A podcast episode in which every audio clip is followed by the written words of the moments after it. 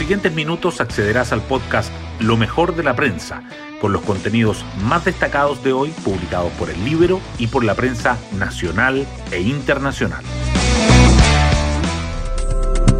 Buenos días, soy Magdalena Olea y hoy martes 31 de agosto les contamos que la libertad empieza a asomarse en el país junto con los primeros asomos de primavera. Hoy termina agosto y también termina el toque de queda más restrictivo que partía a las 22 horas cada noche en toda la República. Es posible que durante el mes de septiembre que comienza mañana se mantengan restricciones al desplazamiento de los chilenos, limitado desde hace un año y medio, pero por primera vez una autoridad adelanta que podría terminar el estado de excepción constitucional que permite toques de queda y barreras sanitarias entre las regiones. Ayer, el ministro Enrique París dijo que podría no renovarse el estado de catástrofe en octubre. La libertad volvería a florecer. Las portadas del día. Los temas relacionados con las pensiones destacan en las portadas. La tercera titula que se enfría la posibilidad de un acuerdo entre el gobierno y la oposición por la ley corta de pensiones. El segundo titular de El Mercurio informa que Hacienda advierte al Congreso que el impacto fiscal de los cuartos retiros de ahorros previsionales superaría los 20 mil millones de dólares. El diario financiero opta por destacar que el cuarto retiro se aprobaría en la comisión, pero enfrentará un complejo escenario en la sala. Las informaciones de la pandemia siguen presentes. El Mercurio informa que la estrategia de vacunación es muy exitosa, pero aún se está al debe en el rastreo de los contagios y alertan por los efectos de las fiestas patrias. La tercera resalta en tanto que el toque de queda regirá desde la medianoche en todo Chile a partir de mañana. El diario financiero informa que el gobierno propone analizar mecanismos para evitar las alzas en las tarifas eléctricas donde se cierran carboneras. Además, el libro subraya la entrevista a Pepe Out, dice que José Antonio Cast ya consiguió su propósito. La Convención Constituyente también figura en los titulares. El Mercurio dice que la lista del pueblo pierde a la mitad de sus constituyentes elegidos en mayo. Y la tercera, que los convencionales de la lista del pueblo analizan cómo contener el quiebre.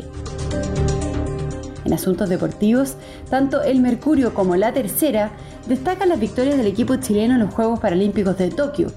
Y el primero muestra a través de su foto principal que casi toda la roja llegó para la crucial fecha triple temas del Libero.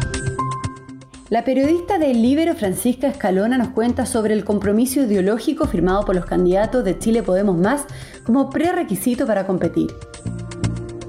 En Chile Podemos Más, los representantes de los partidos firmaron a nombre de todos sus miembros una alianza política que va más allá de un mero pacto electoral, donde los partidos que la integran se comprometen a resguardar los principios rectores declarados en su fundación y a cuidar la unidad de la coalición en todas sus declaraciones y actuaciones.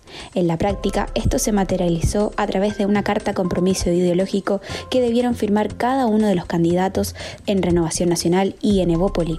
Es así como los candidatos de RN, antes de ser inscritos como candidatos a la lista parlamentaria del pacto, debieron firmar esta carta que declaraba seis compromisos.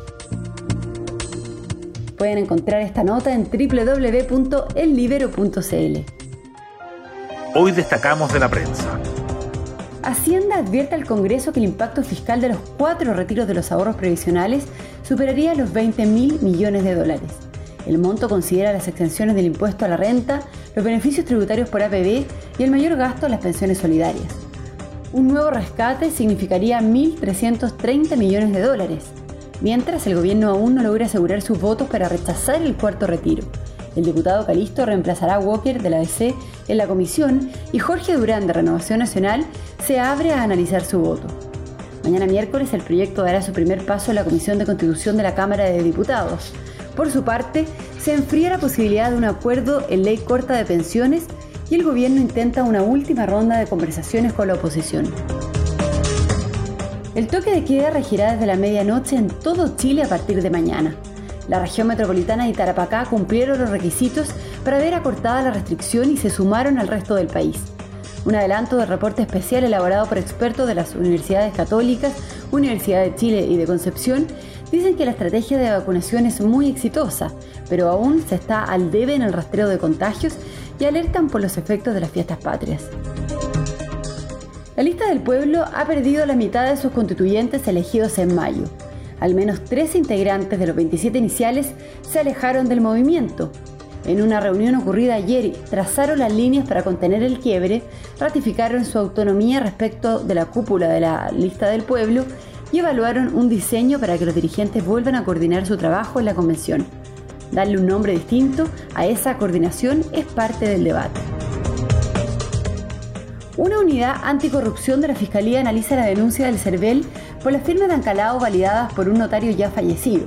El Ministerio Público recibió ayer el oficio enviado desde el servicio. El ministro del Interior, Rodrigo Delgado, sostuvo que uno no puede dejar de ver con mucha preocupación que una persona que tiene como meta en la vida ser presidente no tenga capacidad de autocrítica ni de controlar a su equipo de trabajo. Y nos vamos con el postre del día. Muchos se preguntan cuáles son las claves del éxito del equipo chileno en Tokio, que ya consiguió dos medallas de oro y otras dos de plata. Francisca Mardones obtuvo oro en el lanzamiento de la bala y Mariana Zúñiga se quedó con la medalla de plata en el tiro con arco. Bueno, yo me despido, espero que tengan un muy buen día martes y nos volvemos a encontrar mañana en un nuevo podcast, Lo mejor de la prensa.